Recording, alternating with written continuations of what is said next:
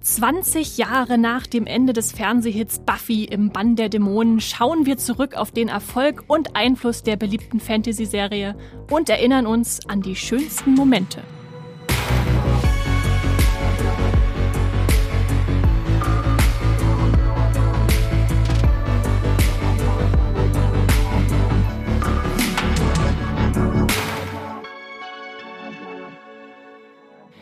Hallo und herzlich willkommen zu Streamgestöber. Wir sind der Moviepilot Podcast, der sich mit allen Dingen, die im Streaming-Bereich so vor sich gehen, beschäftigt.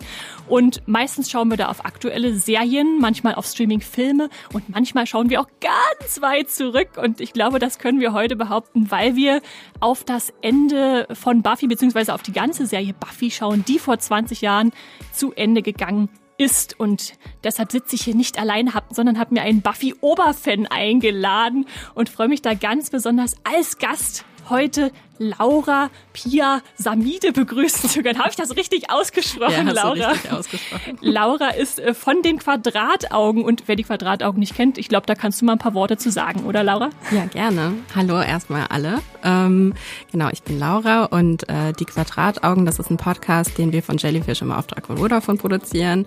Ähm, da bin ich oft dabei und der Hauptmoderator ist der Fabian, der auch unseren YouTube-Kanal GigaTV Mac ähm, moderiert moderiert und die Lisa. Das seid ihr auf jeden Fall auch als viele Film- und Serienbegeisterte Menschen äh, immer wieder zu hören. Äh, hört ja. unbedingt mal rein, auf jeden Fall. Laura, wenn ich dich jetzt als Buffy-Fan vorgestellt habe, wie, wie äußert sich das bei dir? Kannst du das mal einordnen? Also so auf einem Level von eins bis Buffy-Fan bin ich, bin ich sehr Buffy-Fan, weil sogar meine Katzen heißen Buffy und Willow. Ich glaube, das ist Argument genug, oder? Wenn man seine Haustiere schon nach wichtigen Figuren benennt, dann äh, kann das nur die richtige Person sein, die hier bei mir im Podcast sitzt. Und bevor wir uns aber in diese, ja, in diesen kleinen nostalgischen Trip, den wir heute vorhaben, stürzen, gibt's hier noch ein paar Worte zu unserem Sponsor. Magenta TV ist unser Sponsoring-Partner. Das TV- und Streaming-Angebot der Telekom bündelt Fernsehen und Streaming auf einer Plattform. Magenta TV gibt's als App, zum Beispiel auf eurem Smart TV bei Apple TV, auf dem Fire TV Stick oder auch über die Premium TV Box Magenta TV One. Alles völlig unabhängig von eurem Internetanbieter. Magenta TV ist ein super praktischer Hub für Live-TV und Streamingdienste wie Netflix, Amazon Prime Video, Disney Plus, RTL Plus sowie die Magenta TV Megathek. Die ist kostenlos mit dabei und hier findet ihr eine riesige und einzigartige Auswahl an Filmen, Serien und Shows. Mit dabei sind viele brandneue internationale Serien oder Staffeln, die ihr nur bei Magenta TV seht. Zum Beispiel Black Snow, The Congregation, The Crash oder Godfather of Harlem. Wie ihr zu Magenta TV und der Megathek kommt und welche verschiedenen Angebote es gibt, das erfahrt ihr über den Link in den Shownotes dieser Podcast-Folge. Und jetzt weiterhin viel Spaß im Streamgestöber. So, Laura, wir wollen heute Rückschau halten, denn am 20. Mai zwei, nicht 2023, sondern 2003, also vor 20 Jahren, ging Buffy in den USA zu Ende. Ich, ich, ich bin immer so ein bisschen erschreckt, wenn ich feststelle, was ist das jetzt 20 Jahre her? Diese Serie war so einflussreich. Da haben immer wieder Leute drüber gesprochen, auch in meinem Bekanntenkreis. Aber ja, das war einfach eine der beliebtesten Serien, würde ich sagen, der Ende 90er, Anfang 2000er Jahre, oder? Fällt dir da noch was anderes ein, was irgendwie ähnlich groß gelagert gewesen wäre? Oder ist das etwas alles überstrahlt in deinem Kopf, wenn du an diese Zeit denkst? Naja, da gibt's so ein paar Serien aus der Zeit, die sehr prominent waren. Ne? Also ich meine, so anderes und jetzt komplett anderes Genre wäre Friends, mhm. was ja so in der gleichen Zeit lief, was halt eben auch so zu dieser, dieser Gruppe von Serien, die immer so am Samstagnachmittag so in einem Block quasi liefen, immer zwischen 14 und 18 Uhr ging das irgendwie so einmal durch. Ähm, Charmed gehörte eben Fall. auch dazu. Das gehört für ne? mich da auch mit in den ja. Topf.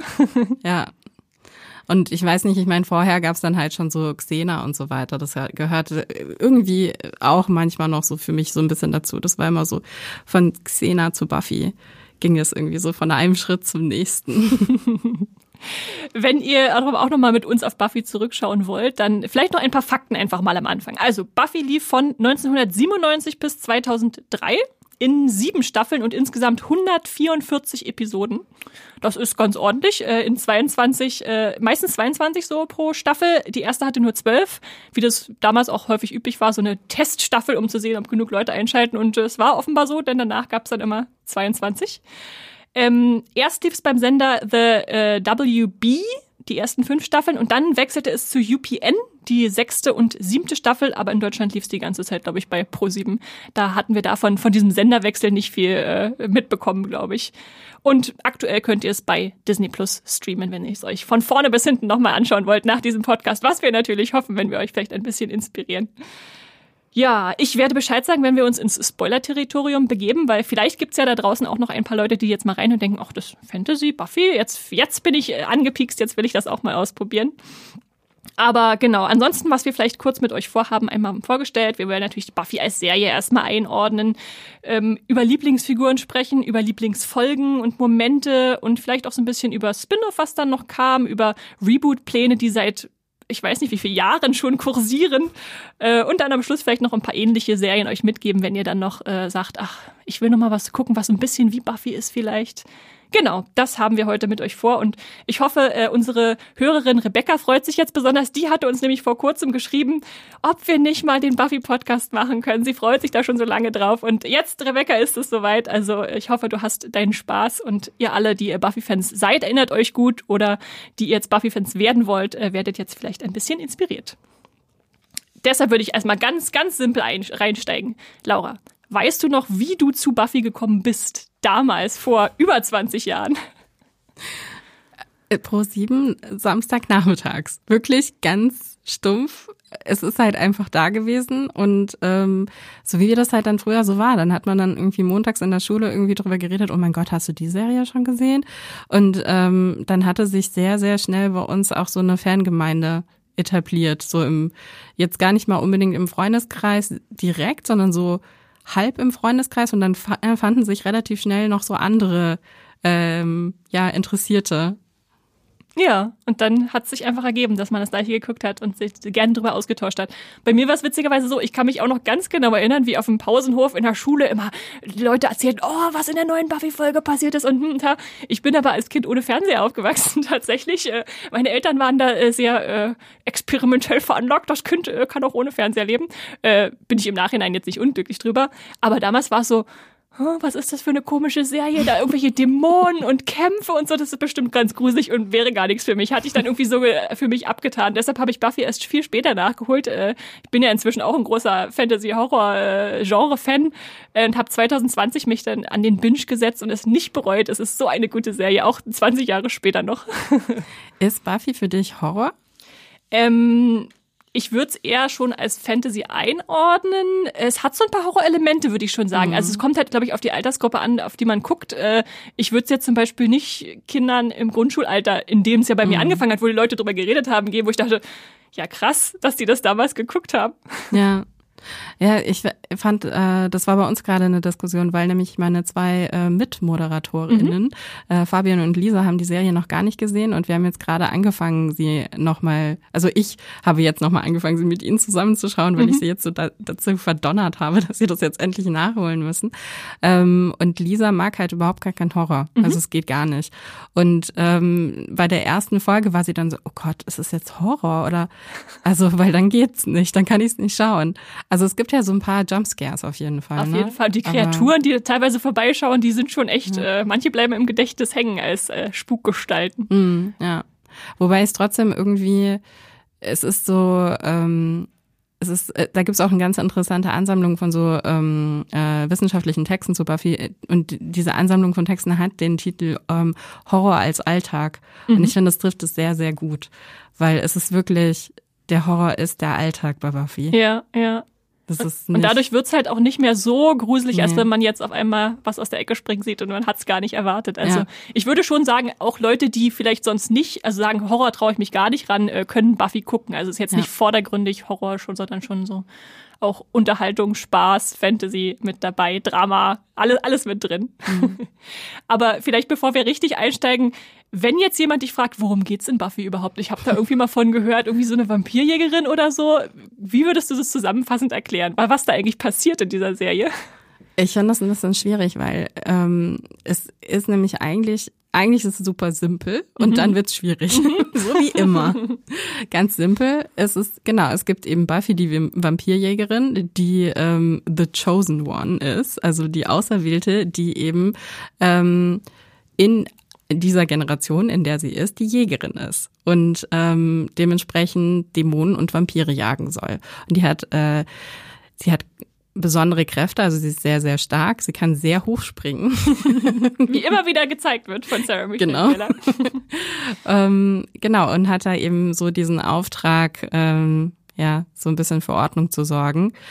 Aber es wird dann halt irgendwie so über Staffel und Staffel immer komplexer und es werden sehr, sehr viele Themen angesprochen, um die es dann halt eben im Kern halt eben auch noch geht. Also es geht definitiv um Erwachsenwerden, das ist eine Coming-of-Age-Serie.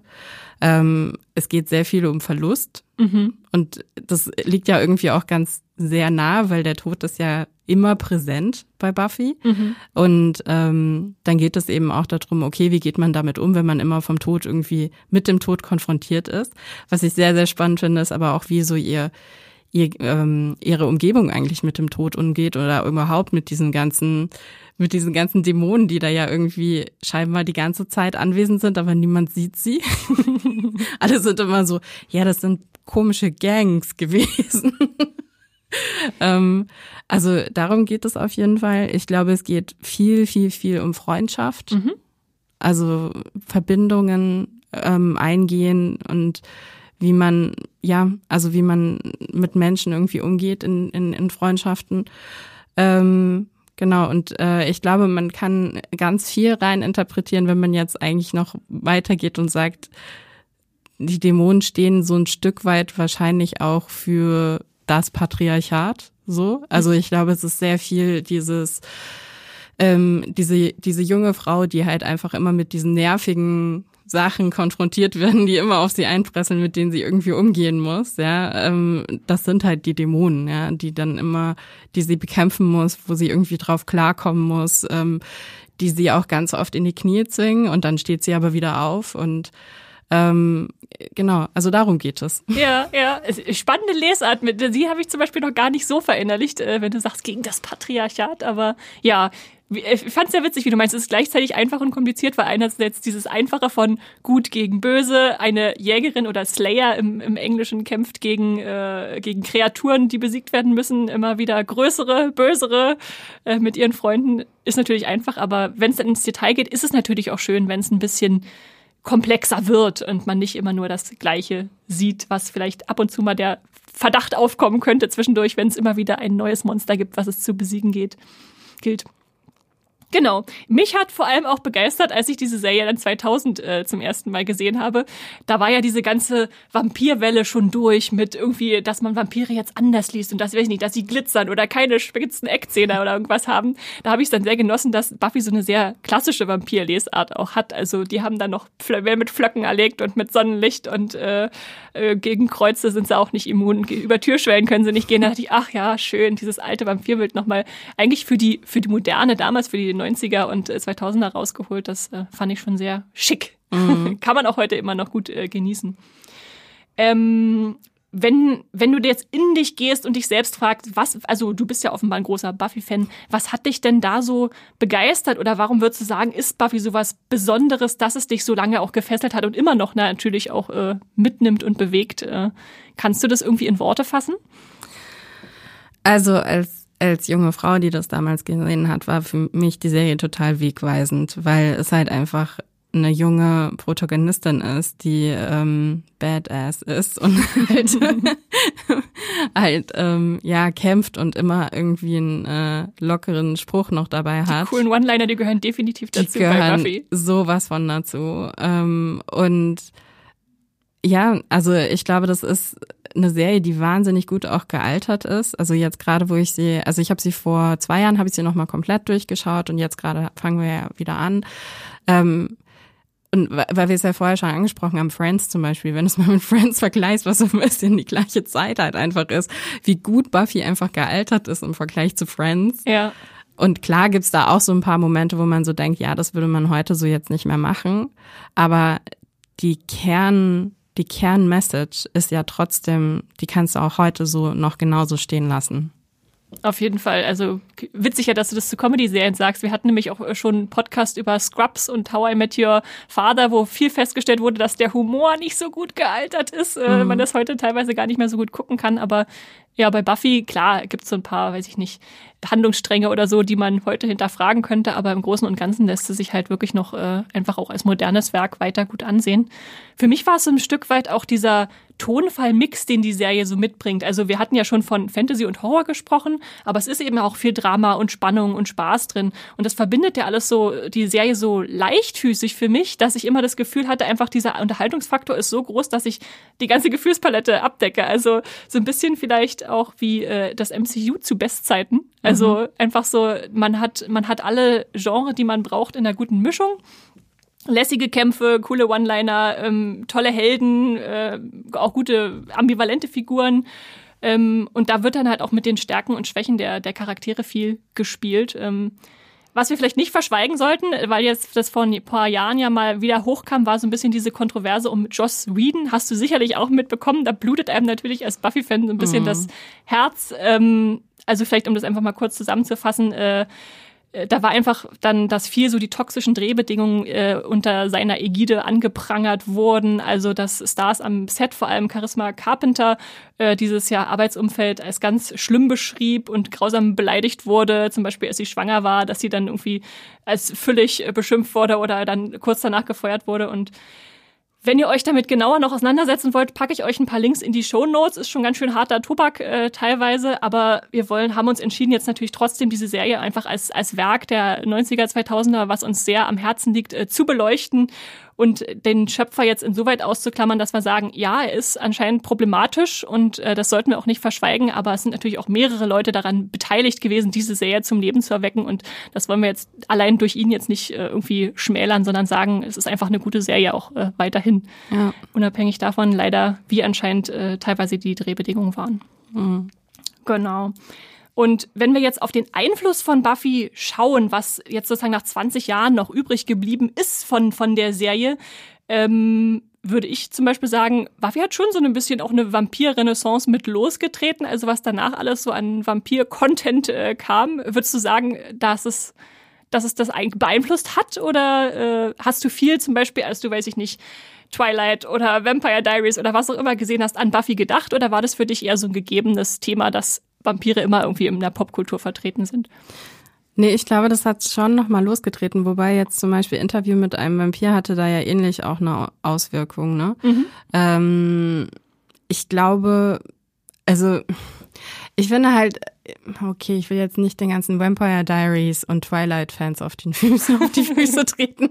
Also, aber um es jetzt doch zu tun, ähm, es ist schon nochmal also ich finde, Vampire Diaries ist sehr viel flacher mhm. als Buffy. Und Twilight ist sehr viel problematischer als, als äh, Buffy. Ich finde, ähm, ich weiß nicht, hast du True Blood gesehen? Mhm.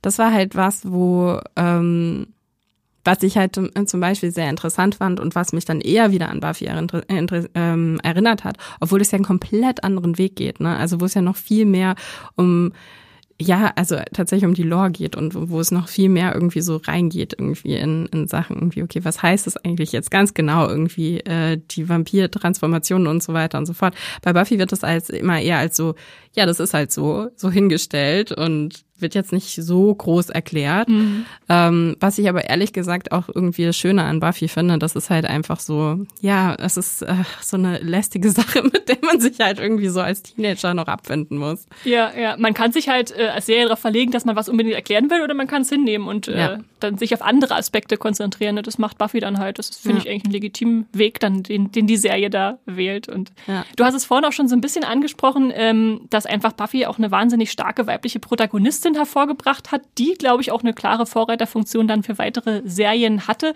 Also klar war es jetzt nicht die erste Serie mit einer, einer weiblichen Hauptfigur, aber schon eine, die insofern eine komplexe Figur erschaffen hat, ähm, dass wir eigentlich schon ja in der ersten Folge eine Teenagerin haben, die, die da klar weiß, was sie will, auch wenn sie natürlich ihren Lebensweg noch finden muss, aber schon äh, ja die Serie wirklich trägt äh, als, als Figur, keine Opferrolle einnimmt und sie ist feminin, aber trotzdem stark und ähm, ja, reift dann im Laufe dieser sieben Staffeln auch von der, von der Jugendlichen zur jungen Frau, was du als Coming of Age ja schon zusammengefasst hast, schon ein bisschen. Und das finde ich mhm. schön und ich denke, das findet sich dann auch in anderen Serien, die später kamen, sowas wie Orphan Black oder Alias, The Dark Angel, Jessica Jones, I Zombie. Also da, wenn man sich die Serien genau anguckt, dann findet man da immer so wieder so ein bisschen wo man denkt, ja, da hat vielleicht Buffy auch ihren Fußabdruck hinterlassen. Mhm.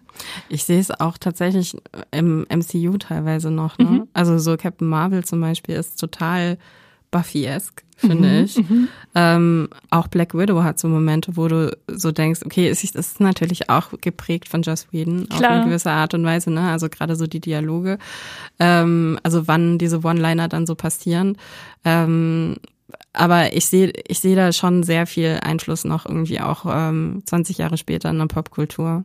Hm. Und weil wir auch gerade über das MCU dann gesprochen haben, ist es natürlich auch eine Serie, die schon früh so diesen Nerd-Faktor mit reingebracht hat. Also zu einer Zeit, wo, wo jetzt sowas wie Comic-Helden und so noch nicht so etabliert waren, dass da Leute freimütig drüber gesprochen haben und gesagt haben, oh, ich hab den neuesten, äh, weiß ich nicht was, Iron Man-Comic äh, oder Film gesehen, gelesen. Ähm, insofern, klar, ist das dann auch der Einfluss von Joss Whedon ein Stück weit da, ähm, dass das einfach da reingebracht wurde. Wir haben da sozial unversierte Hexen und äh, Sender ist ja auch so der das Aushängeschild für für alles was äh, was so ein bisschen den Geek heute heutzutage ausmacht, glaube ich. Äh, ja, auf jeden Fall ein Popkultur-Highlight auch in diesem äh, Einflussfaktor und ganzen Wortspiele, die dann auch reingebracht werden. Ach, wie bissig und scharfzüngig. Genau. Und ich glaube, Buffy hat auch so ein Stück weit die Tür halt für die Verschmelzung von Fantasy und Horror, was wir schon erwähnt hatten, äh, geöffnet, aber auch von Teenie-Serie und Romanze, dass das also nicht ausschließen muss. Also man muss nicht entweder eine Action-Serie oder eine Liebesserie haben, sondern man kann die auch irgendwie zusammenbringen. Was ja dann später Vampire Diaries oder Supernatural oder so einfach auch als, als Jugendthema quasi noch so ein bisschen mit aufgearbeitet haben. Äh, Beziehungen zu so Halbmonstern wurden auf einmal äh, äh, salonfähig auch. Ähm, was wir dann danach wie hatten in True Blood, in Penny Dreadful, Hemlock Grove, ähm, was damals noch recht selten war. Ähm, einfach auch, genau, so ein bisschen die Bad Boys äh, auch mit reingebracht. Und äh, ich glaube, was ich danach dann auch viel stark gesehen habe, ist, dass ähm, Helden und Heldinnen nicht mehr die Alleingänger sein mussten. Also dass man mhm. jetzt wirklich eine Gang um sich sammeln durfte und dass das okay war. Also nicht alles allein stemmen zu müssen, wenn man äh, besonders äh, tolle äh, Held ist, sondern äh, dass man dafür ruhig äh, Begleiter an seiner Seite haben kann. Mhm. Ähm, Ansonsten, wenn ich mir Buffy angucke, ist es schon gerade in den ersten Staffeln noch eine sehr episodische Serie. Also wir haben, wie man heute sagt, den Case of the Week oder Monster of the Week, also dass einfach immer ein Einzelfall in einer Folge abgehandelt wird. Man kann also einschalten und wieder ausschalten. Wenn man mal eine Folge verpasst, ist es nicht ganz so dramatisch. Aber wir haben auch die Staffelbögen, die du auch schon ein bisschen erwähnt hast. Äh, was war da für dich, weißt du noch, reizvoller, als du, als du jung warst? Eher, dass du einfach einschalten konntest und immer so eine kleine Geschichte bekamst? Oder eher hast du dich eher über die großen Entwicklungen gefreut, die dann über eine Staffel oder sogar über die ganze Serie hinweg aufgebaut wurden? Ähm, beides. Ich glaube, es ist ein total gutes Zusammenspiel gewesen, ne? Mhm. weil diese großen Bögen, die sie aufmachen, waren schon sehr, sehr wichtig, weil sie eben dazu geführt haben, dass man eben dann doch eben so eine so eine tiefe Verbundenheit und ähm, äh, mit den Charakteren entwickelt hat. Währenddessen die Monster of the Week waren schon auch, ich weiß gar nicht, das war auch manchmal so eine Mischung zwischen zwischen okay, das war jetzt eine besonders gute Folge, weil das war ein besonders guter Case. Aber manchmal war es auch so ein bisschen, okay, aber dieses Monster sah jetzt wirklich richtig schlecht aus. also da, da muss man sich, glaube ich, auch nichts vormachen, weil es ist jetzt nicht der größte Production Value, den man da erwartet. Ja. So ja. bei der Serie. Da gibt es schon manchmal Monster, wo man so denkt, oha. Wer hat das denn irgendwie im Hobbykeller zusammengeschustert? Ja, ja. Ähm, aber es ist, es macht auch Teil des Charmes aus. Auf jeden Fall. Also ich mochte auf jeden Fall immer diese handgemachten Effekte, wenn man mhm. sah, dass da jemand wirklich irgendwelche Hörner angeklebt hatte mhm. oder Prothesen aufgebracht. Also ja, die Computereffekte, die es teilweise auch schon gibt, die sind heute nicht mehr ganz so vorzeigbar. Aber äh, ja, gerade die, die handgemachten Monster, die, die liebe ich bis heute. Und ich musste mich zugegebenermaßen erstmal an, an das Vampir-Design gewöhnen, habe mich gefragt, warum kriegen die so wulstige Augenbrauen, wenn die sich äh, verwandeln? Weißt du das? Ist das einfach eine äh, Designentscheidung gewesen. Ich Ich glaube, man musste das unterscheiden, oder? Wahrscheinlich Also, nicht nur Eckzähne, sondern auch Ja. ein bisschen einfach Gesichtsveränderung, denke ich Ja. auch. Ja, das, das war zum Beispiel was, worauf ich mich gewundert habe und dann mich erstmal dran gewöhnen musste. Äh, ansonsten äh, als letztes vielleicht noch, wo Buffy viel Einfluss geltend gemacht hat, eine Sache, dass natürlich auch äh, LGBTQs, äh, LGBTQ plus äh, Vorreiter war, beziehungsweise einfach, dass da eine lesbische Beziehung dann ganz natürlich abgehandelt wurde, ohne dass da jetzt groß Gewese drum gemacht wurde, was auch noch nicht Anfang der 2000er so äh, etabliert war. Das kam dann natürlich erst viel später in den ganzen Serien. Genau. Ähm, ja, dabei würde ich es erstmal belassen und jetzt vielleicht eine kleine Spoilerwarnung aussprechen, denn jetzt äh, juckt es uns natürlich schon in den Fingern. Ihr könnt Lauras Gesicht nicht sehen, sie strahlt schon richtig. Jetzt werden wir gleich über ein paar Lieblingsfiguren sprechen und über Lieblingsepisoden und da wollen wir natürlich etwas tiefer einsteigen, ähm, damit gerade die unter euch, die sich noch gut an Buffy erinnern oder nicht mehr so gut mit uns erinnern wollen, ähm, da ein bisschen ja in Erinnerung schwelgen können. Deshalb alle, die jetzt vielleicht Lust auf Buffy haben, schaltet jetzt ab und fangt an bei Disney Plus zu gucken. Und alle anderen äh, willkommen im, im spoilerigen äh, Teil unseres Buffy Nostalgie Podcasts. Äh, ja, Laura. Ich, also deine Katzen heißen Buffy und Willow. Ist das eine, ein, schon ein Hinweis darauf, was deine Lieblingsfiguren sind in der Serie? Ja, definitiv. ich finde ganz, ganz klassisch, meine Lieblingsfigur ist Buffy. Und ähm, ich liebe Willow auch über alles. Ähm, ich glaube, was aber in der Serie auch so wunderbar funktioniert, sind die Antagonisten. Weil ich glaube, meine Lieblingsfiguren Konstellation. Also ich fand es total schwierig, mich da auf irgendjemanden festzulegen, ehrlich gesagt. Ich, also ich habe hier so eine Liste. ähm, ähm, und dann habe ich aber auch relativ schnell gemer- gemerkt, okay, es sind auf jeden Fall auch äh, AntagonistInnen dabei. Also ich finde Angel natürlich total cool irgendwie auch. Ähm, ich mag Cordelia über alles. Interessant. Ich finde die so großartig. Ähm, wahrscheinlich früher mochte ich sie weniger als heute. Wenn ich sie heute sehe, muss ich einfach immer lachen, weil sie einfach so drüber ist. Aber es ist so großartig. Ähm, ich fand Glory großartig.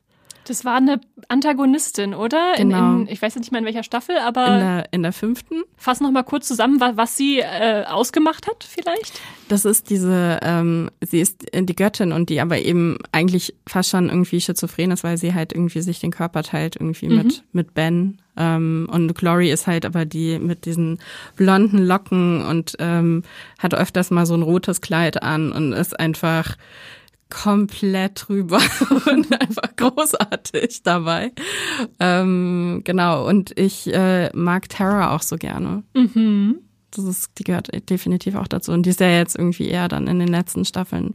Ja, Ein tragischer Fall, auf jeden Fall.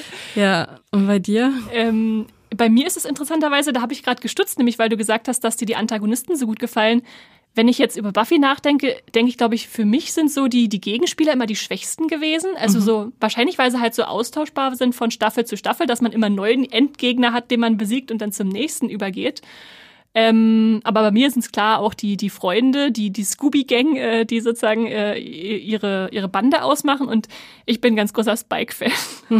Aber ist auch ein Antagonist. Ist, ja, ja, teilweise, also es ist halt so ein ambivalenter, so ein Zwischending. Also wenn man beim MCU jetzt sagen würde, zum Beispiel Loki ist der ein Antagonist, äh, der Ich ist würde ja, sagen, ja. Ja, ja, er fängt auf jeden Fall als Antagonist an. Und ich finde es so spannend, weil äh, ich hatte halt vorher schon immer mal ein bisschen was von Buffy, Buffy natürlich gehört und dass viele Leute Spike mochten. Und als er das erste Mal auftrat, so, so ein blondierter äh, Vampir da, der da irgendwelche bösen Pläne schmiedete, dachte ich, ist total der Abziehbösewicht. Wieso mögen den alle? Ich verstehe das überhaupt nicht. Und es ging mir über die ersten drei Staffeln so, dass ich dachte, okay, ich werde anscheinend nicht mehr warm mit dem. Keine Ahnung, warum die Leute den mögen. Und für mich wurde er dann erst interessant, dass in der, ich glaube, dritten, nee, in der vierten Staffel, glaube ich, er diesen Chip eingepflanzt Ja. bekommt als Vampir, Ja. dass er keine, keine Unschuldigen, keine Menschen mehr angreifen kann. Und dadurch wird er dann ja wirklich erst interessant, dass er sozusagen mit ihnen zusammenarbeiten kann, aber eigentlich nicht will.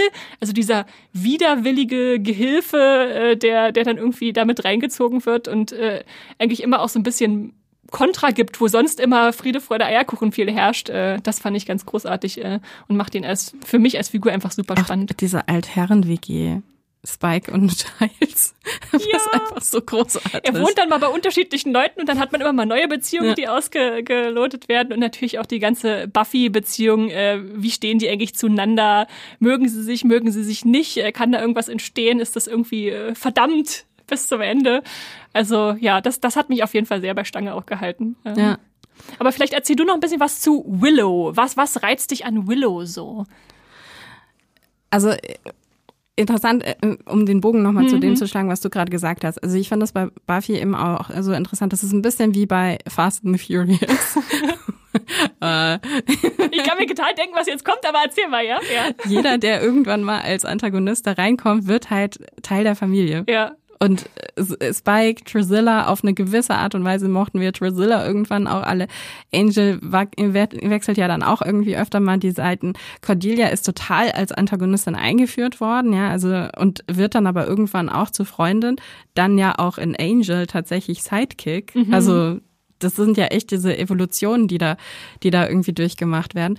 Und bei Willow ist es eben so, Willow fängt anfangs an und ist wirklich die, die netteste und liebste Person ähm, und wird aber über die Staffeln hinweg immer interessanter, weil sie auch immer mehr ihre Kraft findet Mhm. und bisschen eben auch zu dem Moment, wo sie die in, in zwei Folgen so die Super-Antagonistin dann ist. Auf jeden Fall. Richtig wo- düster wird dann. Richtig düster, ja, wo man dann aber auch merkt, so, oha, ja, also das ist eigentlich die Kraft, die da irgendwie auch in ihr, in ihr noch drin geschlummert hat und man hat es die ganze Zeit so ein bisschen geahnt, aber jetzt kommt es irgendwie erstmal so richtig raus und dann versteht man auch, warum das mit Buffy so gut funktioniert, weil du musst schon eine besondere Person sein, um Buffy so nahe zu sein, ne? Und äh, so lange irgendwie neben ihr auch existieren zu können, weil Buffy ja auch so ein Powerhouse ist. Und ähm, Willow ist das eben auch. Und das macht sie, finde ich, total spannend. Und auch dieser super mutige Schritt, den du dann eben irgendwie in, in dieser Charakterentwicklung hast, zu sagen, okay, wir gehen jetzt an diesen Platz, wo sie die liebe nette Willow, wo die wirklich richtig hässlich und dunkel und düster wird. Und mal gucken, was danach passiert und wie man danach dann noch damit umgehen kann. Und ich finde, das machen sie sehr gut. Das machen sie ja wirklich bei vielen Figuren, dass sie sich einfach mal in eine andere Rolle stecken und gucken, was passiert jetzt, wenn der mal in Vampir verwandelt wird oder die mal auf die dunkle Seite überwechs überwechselt. Und dadurch bleibt die Serie halt auch über sieben Staffeln interessant, dass man mal neue Facetten an den Figuren, die man eigentlich zu kennen glaubte, findet. Und das fand ich auch so spannend, weil sie das ja auch mit Angel gemacht haben, dass er in der ersten Staffel so als der Love Interest aufgebaut wird. Und dann haben wir, okay, den Vampir, der gar nicht böse ist, weil er eine Seele hat jetzt, äh, der kann also ruhig mit Buffy zusammen sein, dann verliert er seine Seele wieder, wird so richtig bösen, bösen Gegenspieler. Angelos.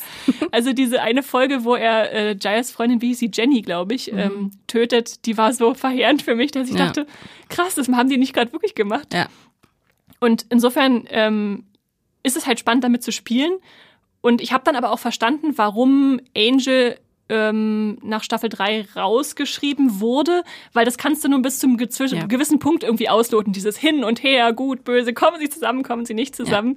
Und ich, ich habe Angel als Figur geliebt, aber ich habe es dann auch irgendwie akzeptieren können, dass ich dachte, okay, sie müssen jetzt irgendwie was anderes weitermachen, wenn die Serie noch weiterlaufen soll. Ja. Insofern, Ja, ja, total. Und vor allen Dingen, ähm, ich finde es dann auch eine, also wir reden später ja noch irgendwie über Angel auch ein bisschen, aber ich finde es dann auch sehr konsequent, wie sie dann Angel weitergedacht haben, irgendwie, wenn er dann wieder alleine ist, ne? Weil mhm. diese, diese Situation, in der er sich befindet, irgendwie als der einzige Vampir ähm, mit Seele, ähm, ist schon, es ist einsam. Es ist einfach verdammt einsam, weil er kann halt, er gehört zu niemandem dazu, ne? Und, ähm, und er weiß aber auch, dass eigentlich die einzige Person, die, die wirklich das aushalten würde, diese Nähe, genau die Person ist, mit der er nicht zusammen sein kann, weil die Gefahr viel, viel zu groß ist, dass es halt wieder in was anderes umschlägt. Es ist tragisch. Es ist, die gequälte Seele schlechthin. ja. Ja.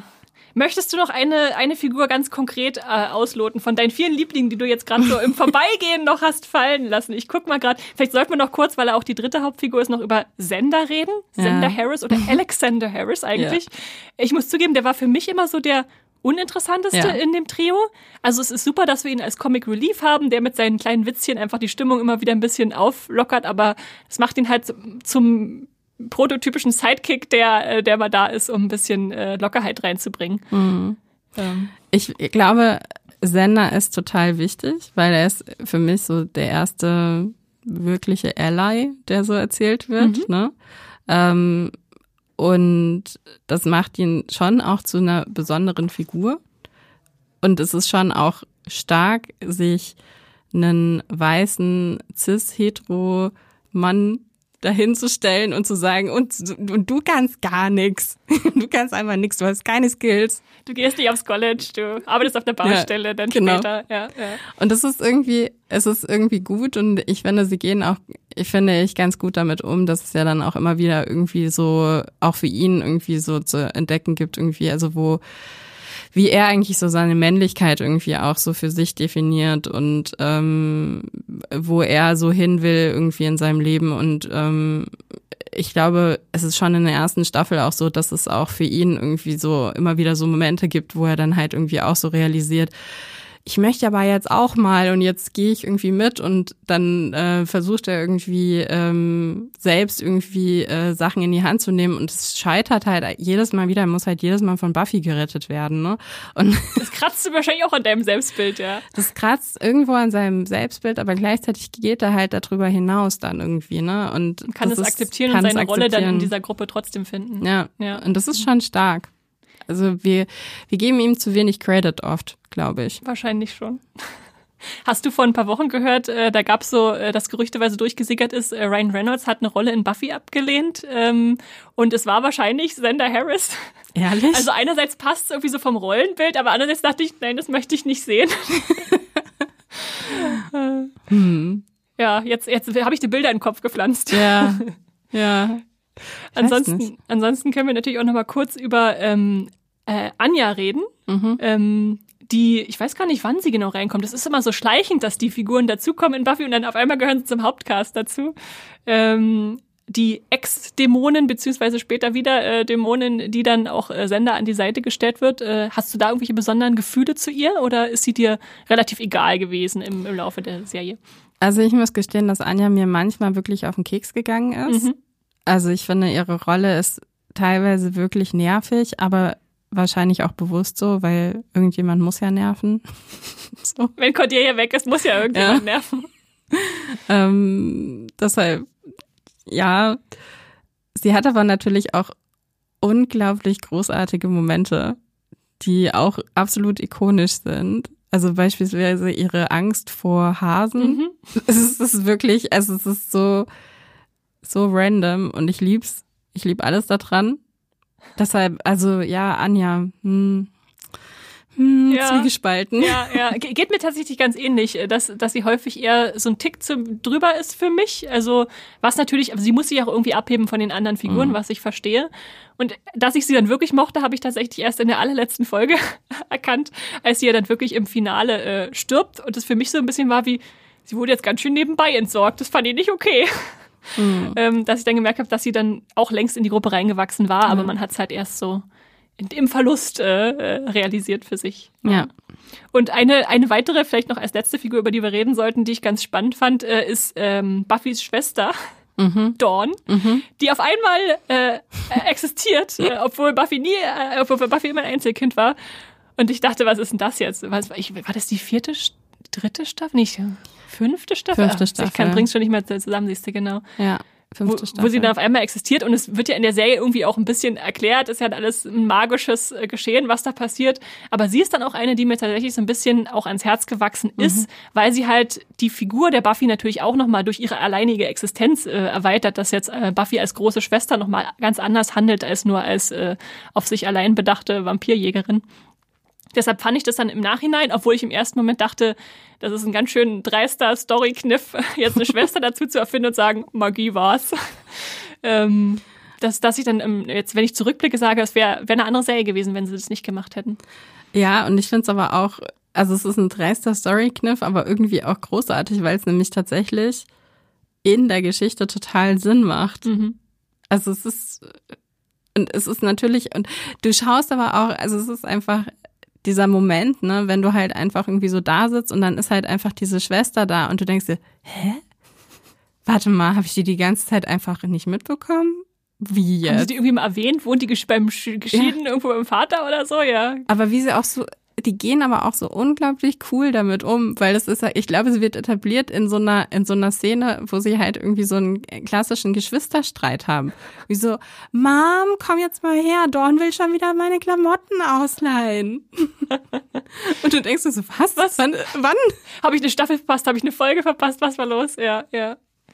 Damit spielt die Serie tatsächlich auch sehr gerne so ein bisschen so Genrekonventionen aufrollen und äh, vielleicht auch hinterfragen. Mhm. Äh, genau. Also wir haben wirklich äh, viele, viele tolle Lieblingsfiguren drinne, über die wir noch stundenlang reden könnten, aber ich glaube, wir müssen jetzt äh, langsam weitergehen äh, zu unserem nächsten Punkt, nämlich zu den Lieblingsfolgen. Und ich habe uns selbst zur Aufgabe gesetzt, wir sollen jede drei Lieblingsfolgen mitbringen.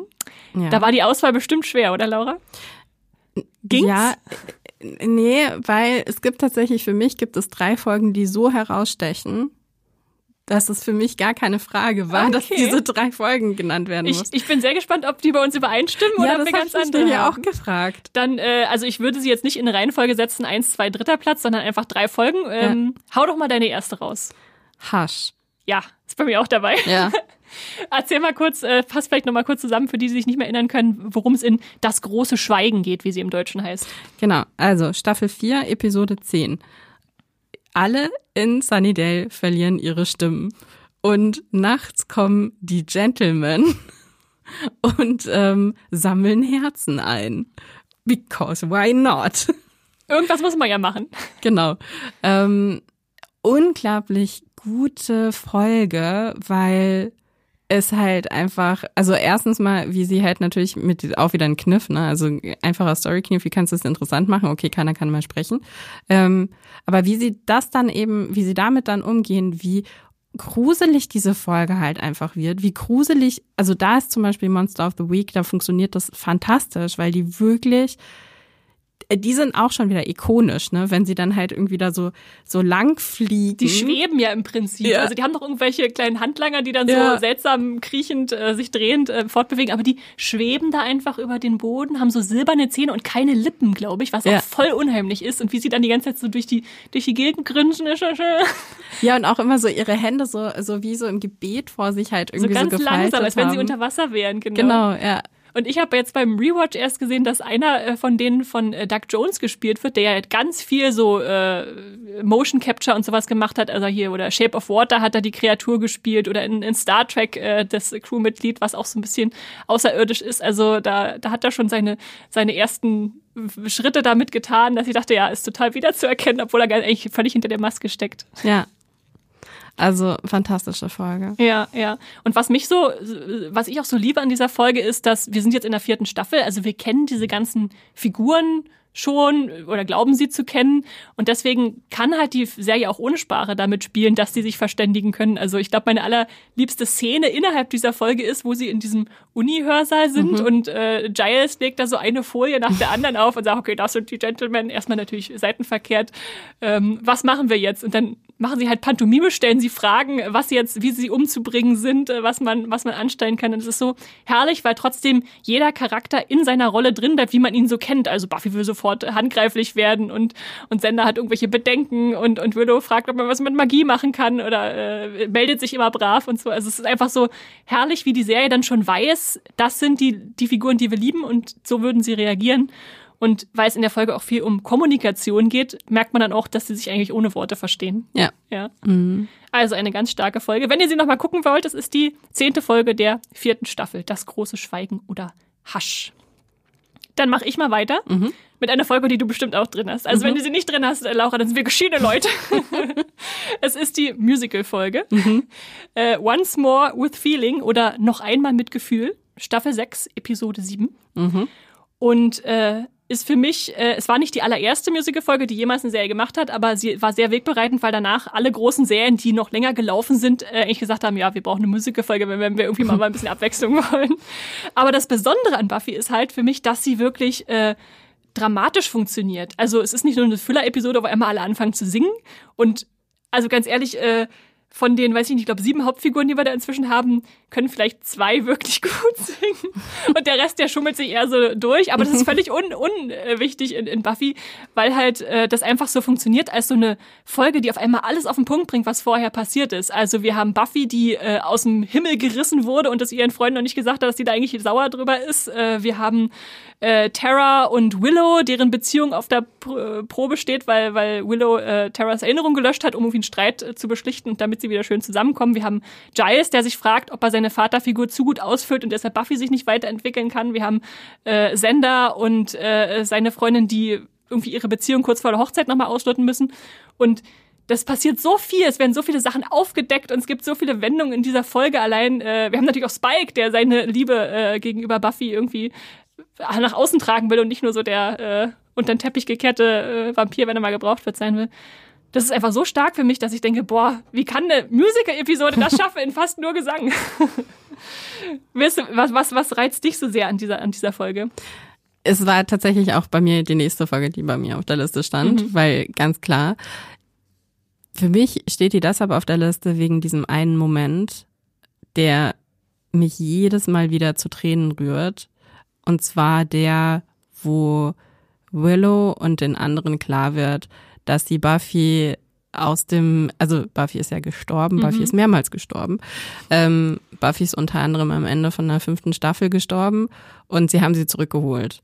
Und Willow war sich komplett, also sie war komplett davon überzeugt, dass sie sie aus der Hölle zurückgeholt haben. Also da, wo ja auch Angel eine Zeit lang war. Mhm. Und da war sie aber nicht. Sie war halt. Sie in, war glücklich. Sie war glücklich. Mhm. Und das ist die Folge, wo die anderen das zum ersten Mal hören. Und ähm, das ist so herzzerbrechend, weil es nämlich auch im Gesang dann tatsächlich stattfindet. Und dann aber das Gesicht von Willow, wenn sie es realisiert, ist einfach nur so, oh Gott. Hm. Die hat, die hat echt viele so Gänsehautmomente, ja. diese, diese Folge. Obwohl man sagen könnte, wenn man jetzt so eine Staffel oder eine Episodenzusammenfassung liest, ein musikalischer Dämon zwingt alle dazu, ihren Gefühlen mit Gesang Ausdruck zu verleihen, denkt man, ja, okay. Aber ja, da steckt so viel mehr drin.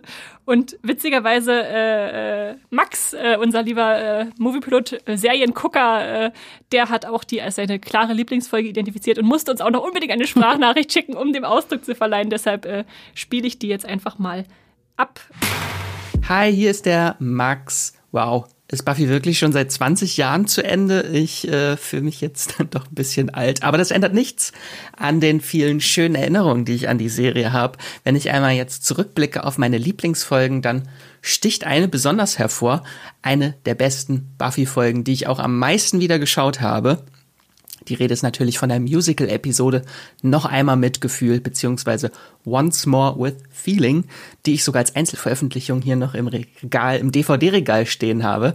Es ist die siebte Folge der sechsten Staffel und für mich auch über 20 Jahre später noch eine der besten Musical-Episoden überhaupt.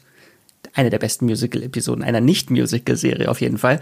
Ähm, dass die Charaktere hier alle anfangen zu singen, plötzlich ähm, ist auch kein Gimmick, was es so toll macht, ähm, sondern es passt hervorragend in die Welt von Buffy. Und was für mich diese Folge so besonders macht, ist nicht der Fakt, dass die Songs alle so fantastisch sind, äh, dass ich sie jetzt noch alle in- und auswendig mitsingen kann. Denn durch die Songs werden nämlich wichtige Charakterentwicklungen der Episoden zuvor alle zusammengeführt und die Folge ist ein essentieller Knotenpunkt und Wendepunkt für diese Staffel und das bringt die ganze Handlung voran. Ich finde es einfach nur ganz, ganz toll, diese Folge. Aber bevor ich mich jetzt noch zu tief in Schwärmerei verliere, übergebe ich wieder zurück an euch ins Studio und verabschiede mich mit den Worten Bunnies, Bunnies, it must be Bunnies. Or maybe Midgets. Sehr schön. Danke, Max, auch für diese musikalische Einlage noch. Also ich glaube, er mag auch die, die Hasen, den Hasenhass, äh, den wir vorhin schon angesprochen haben. Äh, ja, starke Folge, ganz starke Folge. Und die, die kann man auch immer wieder so zwischendurch einfach so gucken, also ohne sich die ganze Buffy-Serie nochmal anschauen zu müssen. Äh, ja, das, das sind auf jeden Fall die zwei Folgen, wo ich dachte, die hast du bestimmt auch drin. Mhm. Aber jetzt bin ich gespannt auf deine dritte mitgebrachte Folge, welche das sein wird. Mhm. Bei der dritten habe ich ein bisschen länger überlegt, mhm. weil es gibt drei, die dafür in Frage gekommen wären. Und ich habe mich aber dann für The Body entschieden. Mhm. ähm, Staffel 5, Episode 16. Ähm, die Mutter von Buffy hat schon vorher immer mal wieder Zeichen dafür gehabt, dass es, ähm, dass sie ähm, äh, krank ist und äh, verstirbt dann am Ende von Episode 15. Und Episode 16 ähm, beschäftigt sich dann mit dem mit dem Tod von diesem von von der Mutter von Joyce und ist eine der besten Folgen oder überhaupt besten Darstellungen, finde ich, in der Serie mit, von, mit einem Tod umzugehen. Also super realistisch, fällt komplett raus mhm. aus diesem ganzen Buffy-Universum auch, weil es halt ja oft nicht so realistisch ist. Hm. ähm, und also total ruhige Folge, sehr ähm, bedachte Folge und ja, also verursacht mir jedes Mal, wenn ich sie sehe oder auch jedes Mal, wenn ich dran denke, einfach Gänsehaut. Hm. Jetzt schon, wo du drüber sprichst, habe ich hier schon wieder, äh, spüre ich schon wieder auf meinem Unterarm, wie es sich bildet. Geht mir ganz genauso. Also die ist sehr, sehr stark und äh, ich glaube so für mich auch die intensivste Folge, was so an, an Gefühlen, die auf einfachste Art eigentlich äh, provoziert werden, äh, hochkommt weil sie halt äh, dieses ganze Übernatürliche fast völlig ausklammert. Ich glaube, am Ende der Folge gibt es irgendwie einen Vampir in der Leichenhalle oder so nochmal kurz, aber darum geht's halt überhaupt nicht. Es geht darum, äh, Verlust darzustellen und wie der erlebt wird und wie damit umgegangen wird. Äh, richtig, richtig starke Folge. Dass sich eine Fantasy-Horror-Serie sowas traut, äh, dann auf einmal voll aufs Drama zu gehen, das hat mich auch damals sehr erstaunt. Mhm. Deshalb haben wir witzigerweise diese Folge auch, wir hatten mal einen Podcast zu den schlimmsten Serientoden äh, vor ein paar Jahren, äh, da auf jeden Fall auch mit drinne, äh, weil das einfach so eine Durchschlagkraft hat. Und die Mutter, die war halt immer da. Also man kennt so, ja, äh, Joyce heißt sie, glaube ich, ne? Joyce Summers. Ähm, äh, immer mal ein bisschen äh, trizend oder aber immer liebevoll Buffy gegenüber. Also so eine so eine Größe, die denkt man, ja, die ist halt da. Man man geht davon aus, man nimmt sie hin und wenn sie dann nicht mehr da ist, dann äh, ja, ist es auf einmal so ein Loch, in was, was man fällt mit, mit Buffy zusammen. Ja. Ja. Und vor allen Dingen ist es halt, also wir befinden uns ja auch immer noch ähm, ähm, in dieser Staffel, wo ja dann die Schwester irgendwie aufgetaucht ist, mhm. ne? Und dann die Rolle, die dann Buffy übernehmen muss, ne, die dann auch noch irgendwie für ihre Schwester dann verantwortlich ist. Kannst du ist. stark sein, wenn du ja. eigentlich gerade selber total trauerst, ja. Ja, das ist wirklich, also man merkt halt einfach, wie so nach und nach werden halt so unter Buffy so die Teppiche weggezogen, ne? Und ähm, bis hin dann eben zur letzten Staffel. Und das ist ähm, ein super wichtiger Schritt in dieser Entwicklung. Ne? Man redet ja auch immer davon, irgendwie auf der Heldenreise, ne? dass dann irgendwann der, der Mentor stirbt. Ich glaube, dass äh, Joyce jetzt nicht zwangsläufig der Mentor war. Das ist ja eher Giles und das gehört ja dann eben auch irgendwie zum, zum Ganzen dazu, dass dann Giles irgendwann eben auch nicht mehr für sie die ganze Zeit irgendwie hm. da ist. Aber er ist halt der ähm, im, im Rahmen dieser übernatürlichen Welt der ja. Mentor, der, der Mentor des Wissens und sie ist ja. so eine Art emotionaler Mentor, wenn genau. man so will. Genau. Ja, ihr emo emotionaler Anker. Hm. Also irgendwie das, was es immer noch irgendwie normal macht. Und das wird dann weggenommen. Ja. Das ist heftig. Ja, das macht es echt, echt sehr greifbar, auch für jeden, der schon einen Elternteil vielleicht verloren hat, äh, weiß dann, dass dieses Gefühl einfach äh, da krass transportiert wird. Okay, gehen wir zu etwas leichteren, äh, zu etwas leichteren Themen über, beziehungsweise ich habe eine andere dritte Episode noch mhm. mitgebracht, die ich sehr liebe und die witzigerweise direkt auf die Musical-Episode folgt, mhm. nämlich Tabula Rasa. Mhm. Das ist äh, also Staffel 6, Folge 8 und es geht eigentlich darum, dass alle ihr Gedächtnis verlieren äh, von der von der Gang. Äh, und es ist für mich so eine mit der lustigsten Episoden, die in Buffy so existiert, weil sie alle in einem Raum aufwachen und feststellen müssen, wer sind sie überhaupt? Äh, was natürlich auch eine Definition der Figuren wieder ist, die wir eigentlich äh, kennen, aber gleichzeitig auch ein Ausloten dessen, was hätte anders kommen können. Also wir haben dann äh, Giles, der beim Sprechen feststellt, dass er Brite ist und dann macht sich Spike über Giles lustig, dass er Brite ist und stellt selber fest, dass er Brite ist, also unbedingt auf Englisch gucken. Oder dass dann einfach völlig, weil die Leute nebeneinander auftauchen, äh, überlegt wird, okay, sind jetzt Sender und Willow zusammen und sind Giles und äh, Anja zusammen, weil sie halt zufällig aneinandergelehnt aufwachten nach diesem Erinnerungszauber, der äh, bei Willow ordentlich nach hinten losgeht. Und ähm, das, das macht einfach äh, für mich auch wieder so eine Episode aus, wo eigentlich das Wissen weggenommen wird, aber wir es natürlich weiterhin haben und äh, deshalb damit gespielt werden kann.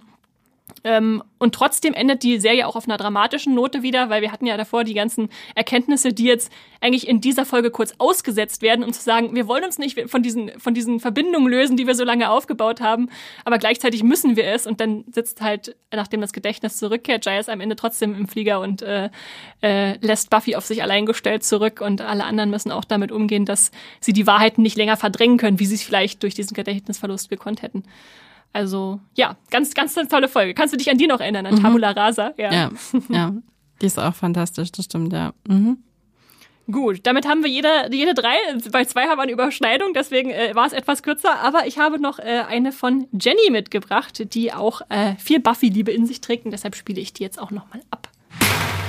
Hallöchen. Ich freue mich sehr, dass ihr über Buffy sprecht. Das ist eine der ikonischen Serien meiner Teenager-Jahre. Ich kann jetzt nicht sagen, dass ich die eine Lieblingsfolge in dieser Serie habe. Es gibt natürlich so unvergessliche Folgen, äh, die Musical-Folge, aber auch sowas wie The Body oder Hush zum Beispiel. Aber ich habe mal überlegt, was ist die Folge, die Buffy für mich richtig gut repräsentiert und das ist das Doppelfolgen-Serienfinale der dritten Staffel.